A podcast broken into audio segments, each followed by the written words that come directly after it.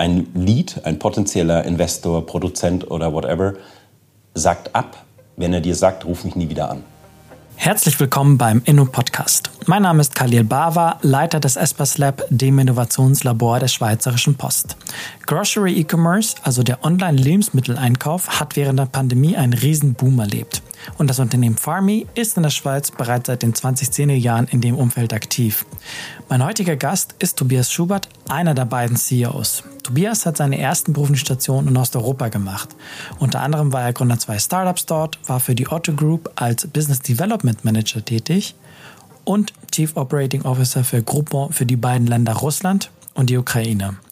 2014 hat er mit seinem Mitgründer Roman Hartmann Farming gegründet. Was sich genau dahinter verbirgt, wie man die ersten Produzenten und Investoren findet und warum man sich von über 100 Absagen nicht entmutigen lassen sollte. Das erfahrt ihr jetzt. Auch erzählt mir Tobias, wie er OKRs bei Farmy umsetzt, wie die Kundengewinnung funktioniert und wie die Logistik vom Feld bis zum Teller organisiert wird. Übrigens, Tobias ist Speaker bei der Score-Konferenz, dem Branchentreff für E-Commerce und Retail in der Schweiz. Den Link dazu packe ich euch in die Show Notes. Abonniert den Inno-Podcast, bewertet uns auf Spotify und Apple Podcast mit 5 Sternen und nun viel Spaß mit Tobias. Lieber Tobias, willkommen beim Inno-Podcast. Schönen guten Morgen, freut mich dabei zu sein. Erste Frage. Warum bist du im Studium eigentlich nach Russland gegangen und warum bist du dann nicht da geblieben? Sehr gute Frage. Es war eine Mischung aus Neugierde und Abenteuersinn. Damals herrschte eine komplett andere Atmosphäre in Russland. Es war eine riesige Aufbruchstimmung mit enorm viel Optimismus verbunden. Etwas zusammen, der Westen baut wieder äh, das ehemalige Sowjetreich mit Russland zusammen auf. Das war eine wunderbare Zeit und ohne jemals in Russland dort gewesen zu sein, durfte ich dort auch mein Abenteuer Sinn ähm, ja, befriedigen, kann man sagen. Und warum ich dort nicht geblieben bin?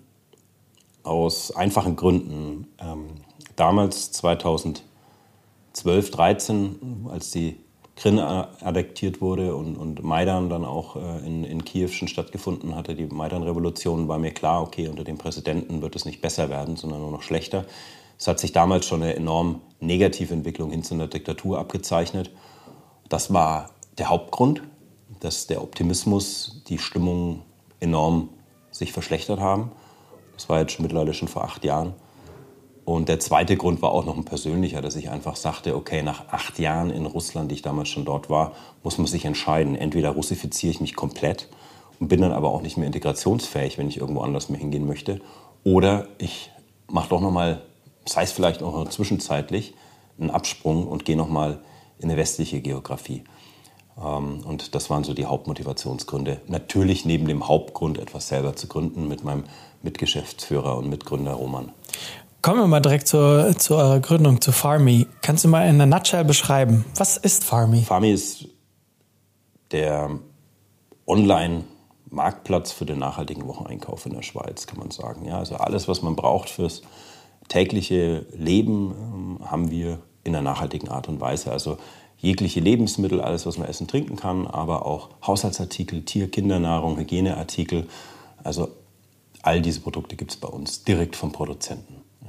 Du hattest mir im Vorgespräch und ich habe auch in einem anderen Kontext ähm, das mal gehört, äh, Roman Hartmann, quasi dein, dein Mitgründer, dein Co-CEO, ihr habt 2013, 2014 losgelegt und dann, ähm, wie man das, glaube ich, ein Stück weit auch in der Beratung lernt, erstmal die Lage sortiert und analysiert und geguckt, was ist eigentlich. Kannst du so ein paar Sachen beschreiben? Was waren eigentlich in, im Rahmen eurer, äh, dieser Studie, die ihr da erstellt habt, was waren eure Hauptlearning? Ja. Also Roman und ich, wir haben uns immer Gedanken gemacht vom Markt her. Ja, was will der Kunde? Wie groß ist der adressierbare Markt? Und macht es überhaupt Sinn, was wir da vorhaben? Ja? Und es war von vornherein klar, dass es in den Food-Bereich reingeht? Schon ziemlich klar. Wir haben uns davor schon verschiedene Businessmodelle angeschaut. Wir haben uns, ich glaube, ähm, Nahrungsergänzungsmittel angeschaut und so weiter. Das war auch was mit Food, aber war auch interessant. Aber wir haben wirklich nach was gesucht, wo wir auch unsere intrinsische Motivation mit befriedigen können. Und das waren eben diese nachhaltigen Lebensmittel. Ja.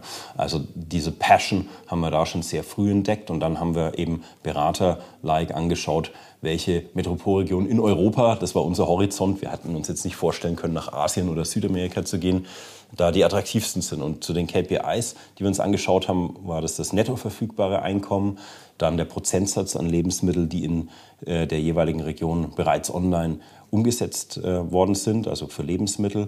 Ebenfalls ähm, ja, die klassischen Michael Porters Five Forces, also ähm, wie ist die Konkurrenzsituation, wer geht bald in den Markt rein und so weiter und so fort. Aber natürlich auch ähm, das vorhandene Produzentennetzwerk. Ja? Wie, wie ist das etabliert und wie bereit sind die Produzenten dann mit uns möglicherweise zu kooperieren? Das waren so die Hauptaspekte, die wir uns angeschaut haben. Und da haben wir wirklich die verschiedenen Metropolregionen in Europa analysiert nach den gleichen Kennzahlen. Ja. Und dann seid ihr zum Schluss gekommen, die Schweiz ist es. Ja, genau. Wir haben jetzt nicht geschaut, wo kann man am besten Skifahren oder äh, das ist natürlich ein äh, zusätzlicher positiver Nebeneffekt, aber das war in keinster Weise ausschlaggebend. Wir haben es wirklich rational analysiert und in der Schweiz haben wir gemerkt, okay, wir haben sehr hohes verfügbares Nettoeinkommen. Neben Dänemark ist die Schweiz immer an erster Stelle weltweit, was den Konsum an nachhaltigen Lebensmitteln anbelangt. Das war auch noch eine weitere sehr, sehr wichtige Kennzahl. Und dann haben wir es auch mit London verglichen, damals schon die Nummer eins im E-Grocery-Bereich in Europa, haben aber auch gemerkt, okay, UK könnte oder ist bereits sehr kompetitiv. Wollen wir uns dem gleich aussetzen? Ja, nein gehen wir doch lieber in die Schweiz. Die läuft zwar immer etwas unterm Radar, da ja nicht EU, aber könnte sehr attraktiv sein. Und dann haben wir uns klar für die Schweiz entschieden. Ja. Ihr habt quasi diese Studie gemacht und dann festgestellt, ah, okay, die Schweiz ist es. Ja.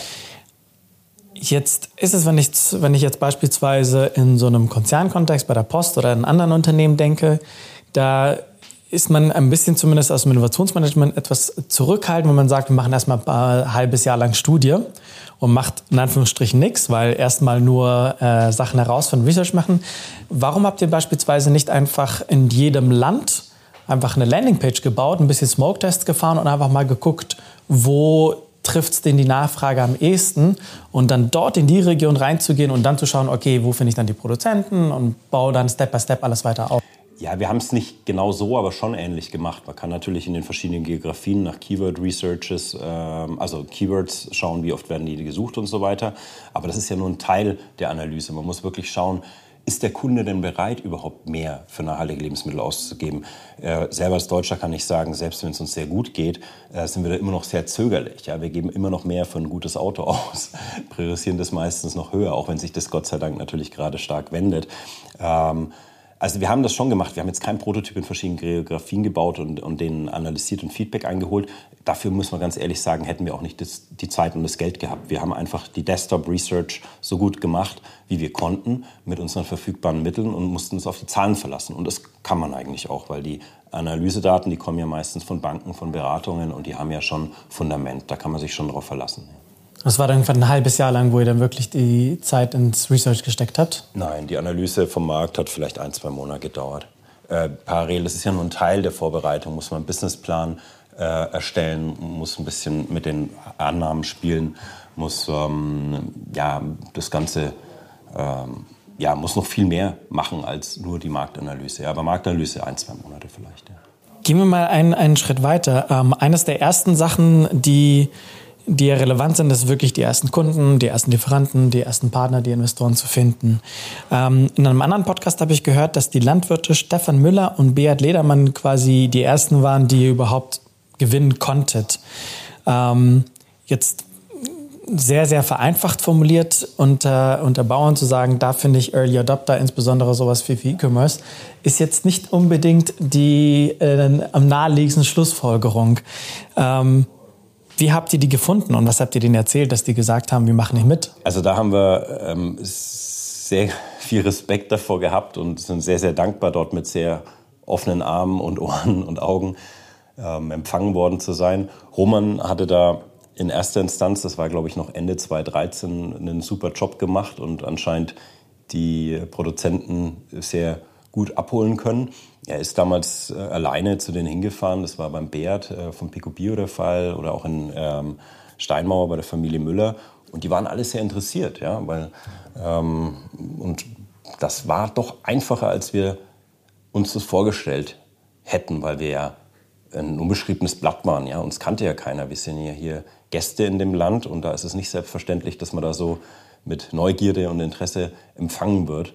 Und vielleicht liegt es daran, ganz klar, wir bieten ja wirklich einen Vorteil. Also wenn du dir vorstellst, du bist ein Gemüsebauer und ähm, du hast mal was von E-Commerce gehört oder dein Sohn, deine Tochter erzählen dir was, Papa, du musst jetzt auch mal einen Online-Shop machen, aber du hast keine Ahnung, wie das geht und du willst noch einen zusätzlichen Absatzkanal erschließen und auf einmal kommt da jemand zu dir und sagt, Mensch, wir können das für dich alles machen, du musst nichts zahlen, du hast kein Risiko, du musst einfach nur deine Salatköpfe morgen früh zur Verfügung stellen und äh, wir holen sie vielleicht auch noch ab oder du lieferst sie zu uns. Ja, warum sollte man das denn dann nicht machen? Also das Risiko ist gering und die Chancen sind eigentlich ähm, nur gut für jemanden, das mal auszuprobieren. Das war, glaube ich, der Hauptbeweggrund dann für die Produzenten. Was viel schwerer war, war die Investorensuche. Ja? Da geht es ja um ähm, viel Geld zum Teil und ähm, vor allem natürlich um Vertrauen, um Leute kennen. Und da hatten wir noch überhaupt gar kein Netzwerk hier in der Schweiz. Und das hatte ich federführend gemacht bis heute. Und da habe ich, erinnere ich mich noch dran, aus Moskau heraus habe ich dann die ersten Investoren angerufen, einfach Cold Calls, gesagt, äh, wer wir sind und was wir wollen. Und ähm, habe die so lange bearbeitet, bis dann irgendwann mal jemand Ja gesagt hat. So hat sich das alles ergeben. Ja. Wenn wir ganz kurz noch mal am Anfang bleiben, also quasi über den Bauern. Ähm das war also das Wertversprechen zu sagen, ihr habt wenig Aufwand, ihr müsst einfach nur ähm, eure, das, was ihr erntet, einfach uns zur Verfügung stellen, vielleicht anliefern, wir holen es aber auch ab, beides okay. Und ähm, für Ihnen, um ein das Versprechen zu geben, okay, wie schließt ihr euch irgendwie an die Online-Welt mit ab, äh, an? Korrekt, ja.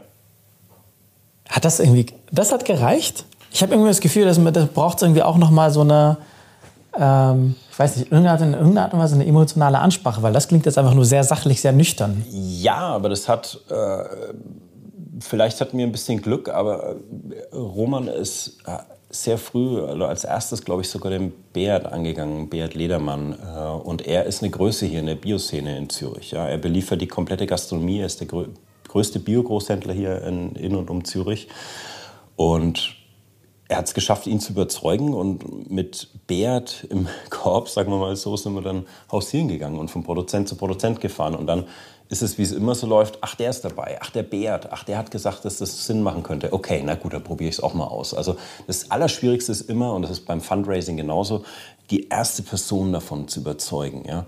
Und ähm, und das hat bei Beat quasi einfach gereicht, das, das hat so zu gefunkt, ja. Beat ist ein, ist ein aufgeschlossener Mensch und ein interessierter Mensch und ähm, das hat gereicht. Also äh, so schwer ist es dann auch wieder nicht. Ja, es geht ja jetzt nicht darum, äh, ihm davon zu überzeugen, äh, irgendwas ganz Verrücktes zu machen. Also es ist ja eine große objektive Chance für ihn da, äh, da Business zu machen. Ja, und und why not? Ja, also wenn man jetzt nicht komplett konservativ und risikoavers ist, äh, dann äh, spricht da absolut nichts dagegen, das mal zu probieren. Ja. Du hast jetzt gerade so ein bisschen von der, von der Investorensuche äh, gesprochen. Ähm, ich habe ein bisschen im Vorfeld äh, herausgefunden, ihr habt 200.000, ähm, also du habt 200.000 zusammengespart und damit erstmal losgelegt. Und du hast jetzt auch so ein bisschen erzählt, von Russland aus noch die ersten Investoren angegangen. Wie viele Gespräche, so dieser Cold Calls, die du beschrieben hast, wie viele musstest du eigentlich führen, bis du das erste Mal dann eine Zusage für einen, vom Investor bekommen hast? Mindestens 100. Also 100 Absagen, bevor die erste Zusage kam? Ja. Was hat dir eigentlich dabei geholfen, 100 Mal mindestens dir eine Abfuhr einzuholen? Die Überzeugung, dass das Sinn macht, was wir machen. Okay. klingt, klingt irgendwie recht banal. Es ist auch banal und sollte vielleicht auch so sein. Weil entweder ist man von der Sache überzeugt oder man lässt es bleiben. Und wenn man davon überzeugt ist, schafft man es auch andere zu überzeugen. Hast du, kannst du ein bisschen beschreiben, was, was gab es quasi dann bei der, bei der ersten Zusage? Ähm, bei eurer quasi ersten Investitionsrunde. Was hat eigentlich dazu geführt, dass es dann diese Zusage kam?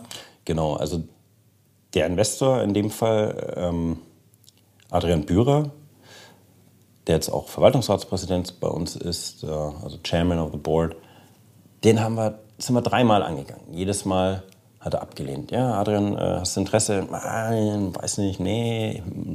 Okay, gut. Dürfen wir dich noch mal in drei Monaten anrufen? Okay, ruft halt noch mal an. Okay, hör zu. In drei Monaten rufen wir dich an und wir haben das und das erledigt. Nach drei Monaten haben wir den Adrian noch mal angerufen und gesagt, hör zu, wir haben das und das erledigt und das und das noch mehr gemacht. Willst du jetzt investieren? Nein. Okay, gleiches Spiel nochmal. Dürfen wir dich noch mal anrufen in ein, zwei Monaten? Dann machen wir das und das. Ja, ruft noch mal an von mir aus.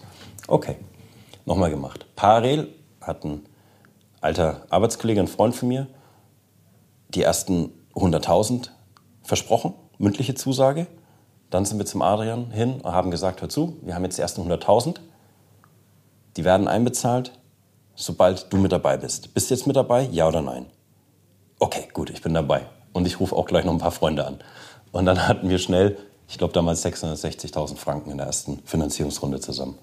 Es war wirklich wieder die Schwierigkeit und die Mächtigkeit der ersten Person, die zusagt. Ja.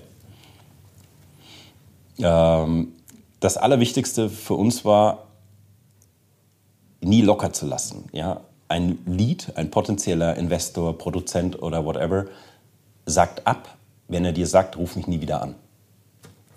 Oder deine Nummer blockiert. Ist dir das passiert? Ähm, ja, bei dem einen oder anderen ist es passiert. Ja, die sind dann, aber das ist doch okay. Äh, das ist doch okay. Solange niemand dir klar sagt, lass es sein oder nein, ist noch eine Chance da, es doch zu schaffen. Es scheint, scheint, scheint auch irgendwie eine coole Strategie zu sein. Also wenn man irgendwie quasi anruft und sagt, hey, hast du Bock? Und dann sagt so, nee, aber okay, können wir, können wir dich in zwei Monaten nochmal anrufen? Genau.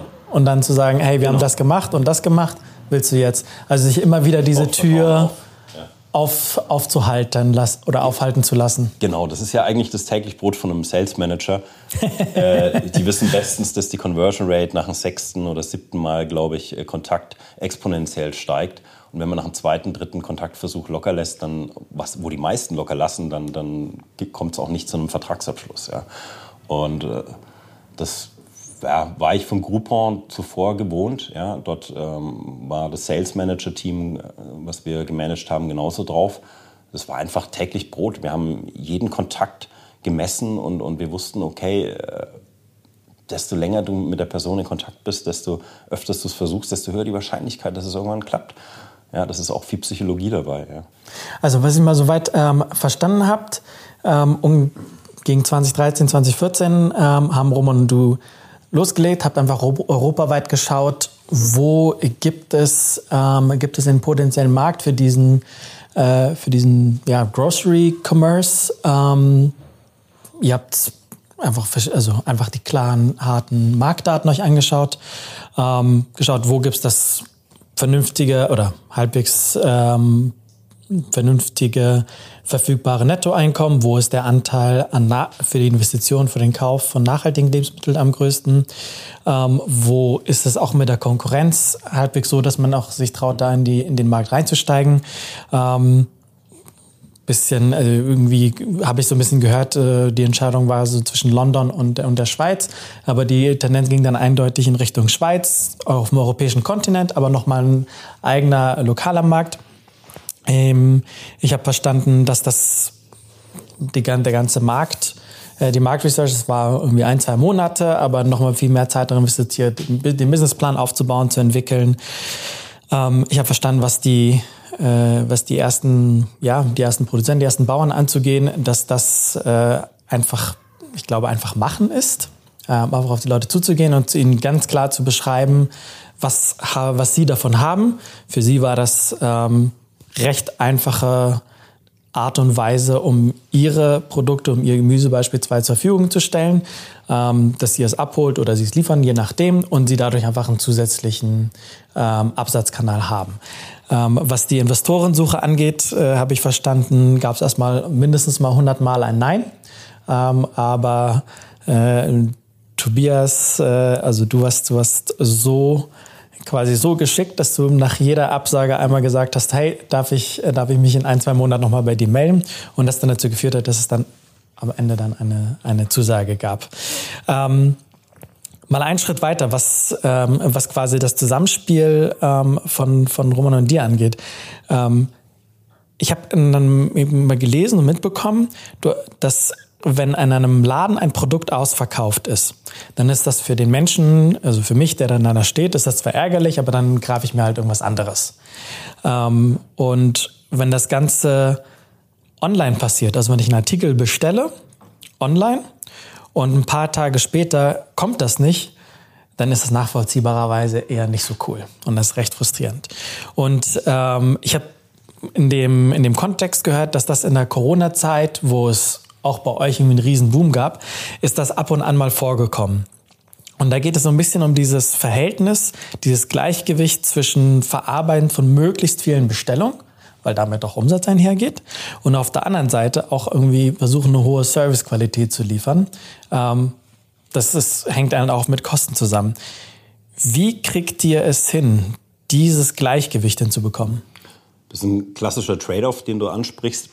Auf der einen Seite möglichst viel Umsatz zu machen, auf der anderen Seite auch ähm, Exzellenz zu liefern, das äh, Versprechen zu halten, die Ware zu liefern, die man bestellt hat. Wie wir das hinbekommen, ist tatsächlich durch die Verteilung unserer Verantwortlichkeiten. Wir sind ja von Anfang an zwei Co-Gründer und Geschäftsführer, Co-Geschäftsführer und haben nicht nur nach unseren Interessen, sondern vor allem nach unseren Fähigkeiten von Anfang an die Verantwortlichkeiten klar aufgeteilt Roman ist für die Sales-Seite hauptsächlich verantwortlich, will den Umsatz pushen, ich für die Operations-Seite und habe natürlich, meine Aufgabe ist es, die Qualität sicherzustellen und das ist ein sehr gesundes Kräftegleichgewicht. Ja, das ist wie so ein Tauziehen, wo man eigentlich im positiven Sinne nicht vom Fleck kommt und äh, auf, äh, ja, ähm, jeder versucht, das Beste für sich rauszuholen. Das ist manchmal natürlich ein bisschen anstrengend, aber es ist it's for the better, ja, es ist für, für die Company, ja, und darum geht's, ja. So, da ist es ganz wichtig, dass man sein Ego möglichst gar nicht ins Spiel kommen lässt. Manchmal klappt es besser, manchmal schlechter, aber im Endeffekt, und wir machen das jetzt auch nicht seit dem ersten Tag zu zweit, klappt es sehr gut bei uns. Das ist sicherlich auch eine große Portion Glück, die wir haben in unserer Konstellation. Das ist nicht selbstverständlich, dass das ähm, so lange auch so gut funktioniert. Da Woher kommt das, dass es das zwischen euch so gut klappt? Wir hatten davor schon miteinander zu tun und ähm, haben früh gemerkt, dass wir da gemeinsame Interessen haben. Also die Vision, das Was muss absolut gleich sein, sonst wird es überhaupt nicht gehen. Und das Wie kann unterschiedlich sein. Unsere Führungsstile sind zum Beispiel sehr unterschiedlich. Aber das ist auch gerade das Fruchtbare dran. Ja? Ähm, wir haben schnell gemerkt, dass wir von den Persönlichkeiten, von den Charakteren sehr gut uns ergänzen und nur wenn das der Fall ist, wenn die Vision die gleiche ist, dass was wollen wir erreichen und die Persönlichkeiten komplementär sind, dann hat man sehr gute Erfolgschancen. Wenn eins von den beiden nicht stimmt, dann geht es eigentlich immer schief. Ja? Also es ist ja auch nicht so, dass es äh, immer äh, harmoniert wie ein Bilderbuch. Überhaupt nicht. Ja? Äh, und das ist... Äh, wie, wie geht ihr damit um, wenn das mal kracht? Wenn es mal kracht, ist es so, wir sind ja alle ähm, nicht mehr 25, dann schlafen wir eine Nacht drüber und sagen, Mensch, ähm, das ist doch eigentlich Quatsch. Es geht ja hier um die Company und nicht irgendein Ego. Und am nächsten Tag hat sich meistens unser Ego, je nachdem, bei wem es etwas größer war an dem Vortag, gelegt und beruhigt. Und dann haben wir gesagt, hör zu, hier haben wir eine Entscheidung. Es gibt diese qualitativen, dann diese quantitativen Argumente für und gegen diese Lösung. Was ist die beste Lösung? Lass uns mal komplett raus, nur in die Company denken. Und dann finden wir eigentlich immer eine Lösung. Und das ist genau das, was Ray Dalio, der Hedgefondsmanager, in seinem Buch Principles als Thoughtful Disagreement beschreibt. Und das hatte ich dann nachgelesen, ein paar Jahre nach unserer Gründung, und mir ist sofort klar geworden, okay, jetzt haben wir einen Begriff für unsere Koexistenz. Und das ist genau dieses Thoughtful Disagreement. Ja. Und das kriegen wir ähm, meistens doch nicht ganz schlecht hin anscheinend. Ja. Manchmal braucht eine Entscheidung dadurch länger. Das ist sicherlich so. Aber hoffentlich, und davon sind wir eigentlich überzeugt, ist sie meistens die bessere. Ist es heute immer noch so, dass ihr quasi zusammen einsame Entscheidungen trefft? Nein, natürlich nicht. Also die ganz grundlegenden strategischen Entscheidungen, die treffen wir schon zu zweit. Beziehungsweise wir machen zu zweit einen Vorschlag, den wir dann dem Board und im C-Level präsentieren, der dann meistens auch so oder in einer ähnlichen Art und Weise umgesetzt, also angenommen und umgesetzt wird. Aber natürlich, wenn wir beide jetzt was entscheiden und, der Board schreit äh, auf oder, oder unser C-Level äh, macht eine Revolution, dann, dann äh, überlegen wir uns natürlich auch nochmal, ob das so sinnvoll ist. Dann, dann gehen wir da auch nochmal in eine neue Runde zu zweit, aber die grundlegenden strategischen Stoßrichtungen und Ideen, die geben wir schon zu zweit vorher. Du hattest ähm, im Vorfeld von den Objectives Key Results erzählt, kurz OKR. So, da die Post ein Unternehmen ist, was jetzt äh, sich dem sehr, sehr, sehr, sehr stark annimmt und viele, viele Bereiche das bei sich ähm, einführen. Ich weiß es auch von anderen Unternehmen, die das machen, ähm, die uns auch zuhören und sagen, wir wollen uns jetzt nach OKRs ausrichten. Das macht ihr auch. Was sollte man dabei beachten, wenn man sowas bei sich einführen möchte? Also erstens mal weniger Respekt davor haben. Es ist nicht kompliziert, es ist nichts Neues. Das ist was Jahrtausende altes wahrscheinlich. Das heißt einfach nur, was will ich erreichen und wie. Was und wie. Objective was, Key Result, wie erreiche ich es, quantifiziert das Ziel. Nichts anderes. Es wurde einfach nur schön ähm, schönes Wording betrieben und ist einfach nur schön marketingtechnisch verpackt. Das ist nichts Neues. So managt hoffentlich jeder zuvor, bevor er OKRs implementiert hat auf eine gewisse andere Art und Weise. Was wichtig ist, ist, dass man es nicht irgendwie nebenbei laufen lässt, sondern OKRs als das einzige Management-Tool und Prinzip in der Firma umsetzt. Und zwar überall.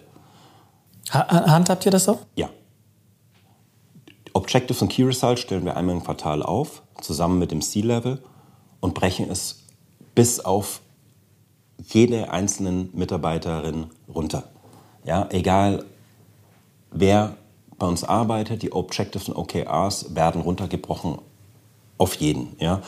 Und Objective und Key Results sind gleichzeitig die Agenda für unsere Management-Meetings. Das heißt, in den wöchentlichen Management-Meetings gehen jedes Department, äh, also jeder Department Head, geht die, seine Objective and Key Results durch und sagt, okay, das wurde erledigt, hier habe ich ein Problem, hier brauche ich Hilfe. Und ähm, damit lebt man dann auch dieses Konzept der OKRs. Ja? Und das ist ganz wichtig. Und die größte Herausforderung, würde ich behaupten, ist, dass man sie einfach schreibt, also auch vom Wording her, von der Sprache her, so schreibt, dass sie wirklich ähm, für jede beteiligte Person in Organisation verständlich ist. Das machen wir auch noch nicht immer ganz gut. Das ist manchmal nicht der Fall. Und ähm, weniger ist mehr. Lieber ein paar wenige, weniger Objective and Key Results aufstellen, als jetzt äh, sich überfordern. Also sie müssen schon auch so gestaltet sein, dass sie halbwegs erreicht werden können für die Teams. Ja. Kannst du ein Beispiel nennen? Ja, zum Beispiel, ähm, also ganz klassisch geht es um die Umsatzerreichung. Ja? Jetzt ist ja die Ursprungsgedanke, und man liest es auch in den Büchern über die OKRs, dass man äh, gemäß der 10x-Regel ähm, das immer sehr viel höher definieren soll, das Ziel. Zum Beispiel, wenn es realistisch ist, also den Umsatz äh, sagen, okay, ich will den Umsatz in diesem Quartal äh, um 50 Prozent steigern, aber intern bin ich eigentlich zufrieden, wenn er um 10 Prozent steigert. Ja? Dann gibt es ja diese 10x-Regel, also always aim for the higher. Wenn ich exponentiell viel verlange, dann werde ich wahrscheinlich, also wenn ich anstatt, also ich sage, ich möchte um 50 Prozent wachsen, dann werde ich es wahrscheinlich schaffen, um 15 Prozent zu wachsen, aber nicht nur um 5 Prozent, weil ich psychologisch einfach alle darauf einschwöre, okay, ich möchte um 50 Prozent wachsen. Ja? Ähm, also werde ich wahrscheinlich mehr als 5 Prozent wachsen, ja? weil 5 Prozent ist einfach so viel so ein kleines Wachstum, dass ich mich damit nicht zufrieden geben werde. Das ist allerdings eine Gratwanderung. Es gibt einige Leute, die fühlen sich dadurch demoralisiert, weil die sagen, ja, sind die jetzt komplett bescheuert? Wie soll ich denn um 50 Prozent mit, in dem Fall, mit dem Marketingbudget wachsen? Ja, das, das demoralisiert mich. Dann kann es einen umgekehrten Effekt haben, dass die Leute einfach in eine Schockstarre verfallen oder wirklich demotiviert werden. Und hier gilt es ganz klar, auf die Organisation zu achten, vor allem auf die Kultur und das Mindset der Organisation. Ja? Ähm, wie ambitioniert sind die Leute, wie motiviert sind die Leute, damit man die mit einem zu hohen Ziel nicht überfordert. Ja? Man muss auch überlegen, das Konzept kommt ja aus den USA und äh, dort ist es ja immer das Big Thinking angesagt, okay, wir wollen nicht 50 Prozent, wir wollen 500 Prozent Umsatz wachsen lassen. Ja? Ich übertreibe jetzt ein bisschen. Und hierzulande in der Schweiz ist es natürlich kulturell das ziemliche Gegenteil. Ja? Wenn man hier sagt, wir wollen um 50 Prozent wachsen, dann sind viele dabei, die dann gleich sagen, innerlich abhaken, äh, abschalten und sagen, okay, jetzt, jetzt mache ich, ja, jetzt, wie, wie soll das gehen? Ja? Ähm, deswegen sind wir nicht ganz so amerikanisch, was die Zielsetzung anbelangt, sondern etwas realistischer, so möchte ich sagen. Ja, da kann man jetzt nicht sagen, okay. Äh, Was ist jetzt beispielsweise dann ein konkretes Ziel, wo ihr sagt, das ist gut? Ja, also wir ganz konkret hängen die OKRs immer so 10, 20 Prozent über Plan auf. Ja, wobei es auch unterschiedlich ist. Wir experimentieren da ehrlich gesagt selber im Moment noch mit. Ähm, das ist schwierig. Schwierig herauszufinden, was motiviert noch und was demotiviert. Das ist. Das wie, findet, wie findet ihr die heraus? Feedback, Erfahrung. Ja, also es ist auch wirklich von Team zu Team unterschiedlich zum Teil. Ja, ähm, das finde ich persönlich nicht einfach. Ja, diese Gratwanderung, ähm, ein ambitioniertes Ziel gemäß 10x-Regel zu setzen versus ein realistisches Ziel. Ja, aber dann gleichzeitig die Gefahr zu haben, Mensch, eigentlich hätten wir doch mehr geschafft. Hätten wir die Latte höher gehängt, dann hätten die, hätte jeder noch mal ein bisschen mehr in die Hände äh, gespuckt ungefähr und hätte es dann auch noch locker geschafft. Ja. Das, das finde ich persönlich das Schwierigste. Ja. Wir gehen mal ein bisschen noch äh, tiefer äh, bei Farmi rein äh, in, in, in eure Operations. Ähm, ich habe bereits gelernt in einem anderen Kontext, dass ihr viele Direktbestellungen erhaltet. Ähm, also Leute, die direkt auf Farmi gehen und direkt da äh, ihre Bestellung aufgeben. Ähm, ein, äh, recht vieles kommt aber immer noch über Google zustande.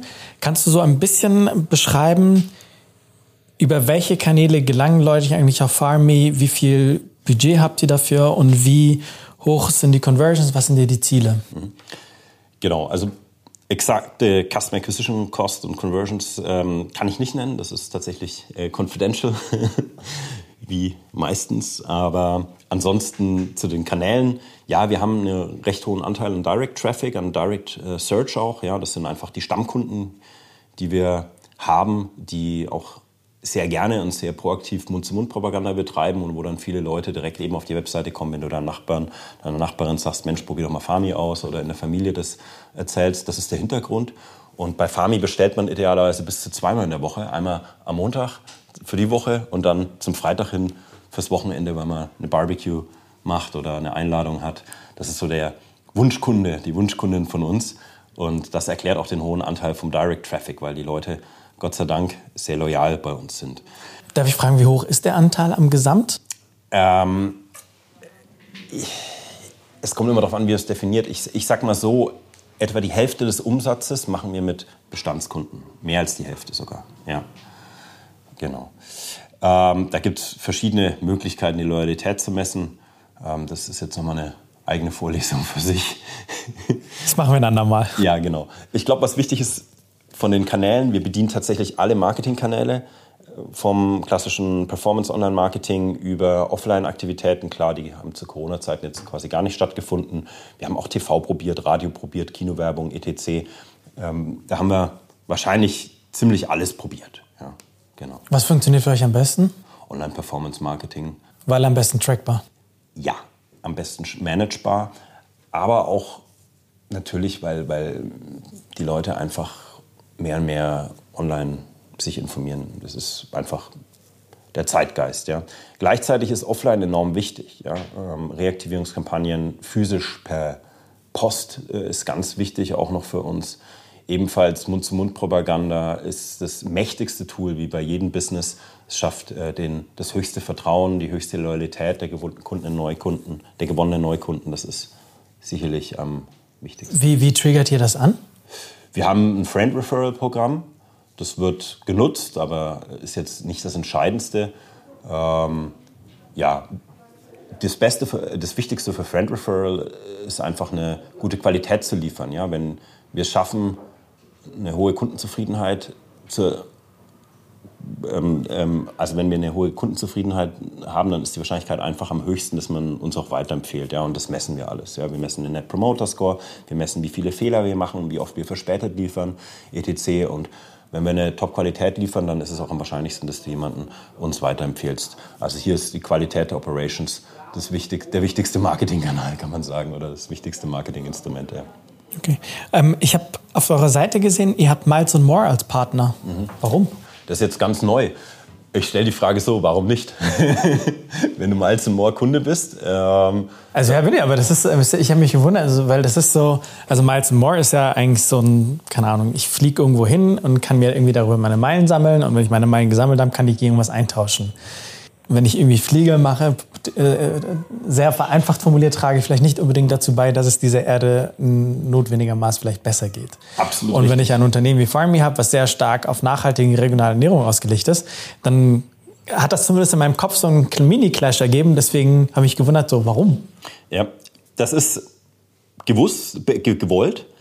Genau wie du sagst, dieser Mini-Clash ist wahrscheinlich genau der Grund, warum wir das machen. Ja, wir wollen keine Fundamentalisten sein. Wir wollen die Leute auf den Geschmack bringen. Deswegen haben wir auch ein paar nicht biologisch zertifizierte Produkte. Ja? Wir könnten natürlich auch sagen, wir verkaufen nur Demeter-Produkte. Das sind die mit die strengsten äh, biologisch zertifizierten Produkte, die es überhaupt gibt. Dann wären wir Fundamentalisten im Biosinne. Aber was bringt uns das? Wollen wir Fundamentalisten sein? Wollen wir sagen, nein, Leute, die fliegen, den verkaufen wir nichts? Wollen wir Leuten, die außer Demeter auch noch was anderes essen, wirklich keine Produkte verkaufen. Das ist eigentlich was, was wir nicht wollen, ja, weil wir wollen Leute aufklären und dazu gehört es auch etwas breiter denken zu sein. Wir wollen Leuten, die Leute wirklich auf den Geschmack bringen im Sinne des Wortes. Ja. Wir wollen, es gibt Leute, die sagen, Bio esse ich nur Fleisch, aber Gemüse ist es mir egal, äh, egal oder umgekehrt. Ja. Oder ich kann es und will es mir noch nicht leisten. Ja. Und so ist es auch beim Fliegen. Ja. Man, äh, darf fliegen. Ich fliege selber. Ja? Manchmal geht es nicht anders. Und ähm, ja, ähm, deswegen, das ist der Grund, warum wir mit Miles More auch zusammenarbeiten. Ja. Ein Part ähm, quasi zu den Operations ähm, ist, ist, ja, ist ja die Logistik. Du hast ja beispielsweise schon erwähnt, dass ähm, die Produzenten, Produzentinnen und Produzenten, ihr holt von denen ab oder sie liefern euch ihre, ihre Güter an. Ganz vereinfacht formuliert, vom Bauernhof bis zu mir nach Hause. Wie funktioniert diese Logistikkette? Also die meisten Produzenten liefern frisch vom Feld zu uns an, nach Zürich-Altstetten oder nach Lausanne. Da haben wir noch einen zweiten Hub für die Romandie. Wir verpacken es nur noch um innerhalb von ein paar Stunden und liefern es direkt zu dir nach Hause auf den Küchentisch. So funktioniert es. Das heißt, die Lead-Time vom Feld auf den Küchentisch beträgt um die 15 Stunden. Und jetzt können wir uns natürlich alle vorstellen, was bedeutet das. Einerseits ist es brutal frisch. Also man sieht es beim Salat, wenn man den abschneidet, dann kommt da noch so eine weiße Flüssigkeit raus, wie so das Blut im Salat, sage ich dazu immer. Und das sieht man morgens bei der Anlieferung. Das ist phänomenal, phänomenal frisch, das kriegt man nirgendwo anders. Es hat wenige Touchpoints, äh, nur wenige Leute hatten die Ware in der Hand. Und es ist auch komplett frei von Food Waste, da nur die bestellten, nehmen wir das Salatkopfbeispiel, Salatköpfe geerntet werden, äh, worden sind, die auch bestellt worden sind vom Kunden. Ja, dadurch ähm, lassen wir uns jetzt nicht 50 Salatköpfe am Tag liefern und hoffen, dass wir 50 verkaufen, sondern es kommen 43 zum Beispiel, weil die 43 wurden auch schon bestellt. Das heißt, wir werden nichts wegwerfen müssen. Ja.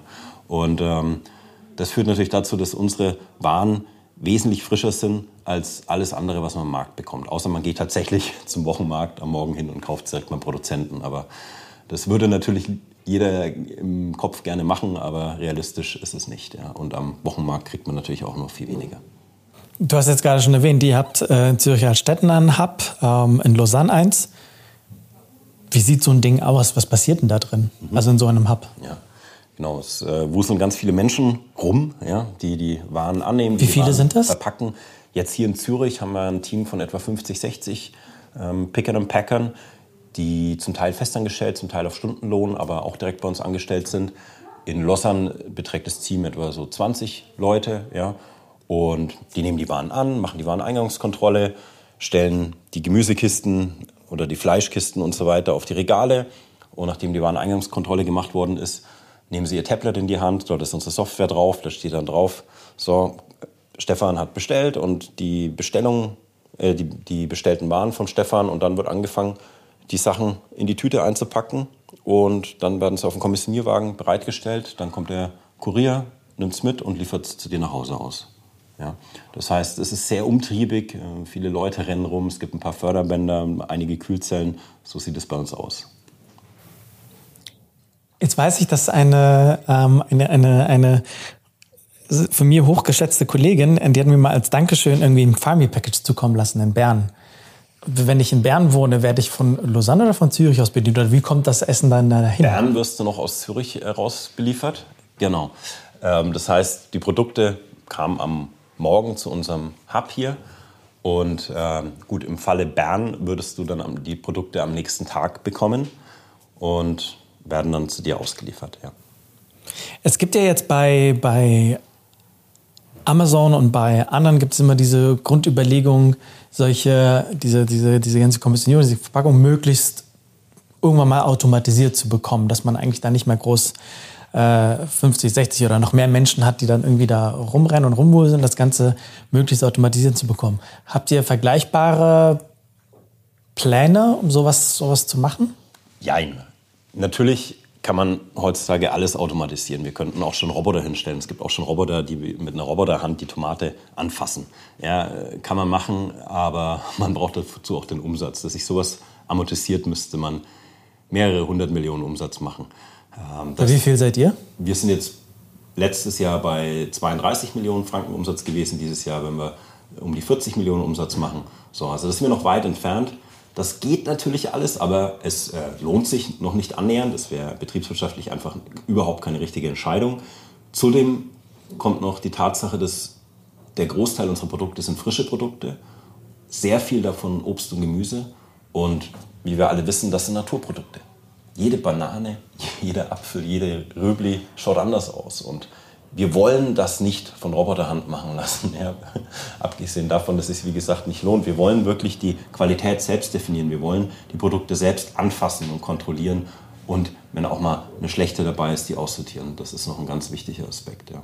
Ansonsten. Ich hätte, ich hätte gedacht, dass mit so einer Bilderkennung und einer vernünftigen Algorithmus, dass das eigentlich relativ das gut von alleine funktionieren müsste. Geht alles und wir, wir automatisieren uns auch mehr und mehr. Wir haben auch schon äh, Teil äh, automatisch gesteuerte Förderbandtechnik dabei. Jetzt den neuen Hub, den wir planen, der wird wesentlich automatisierter sein.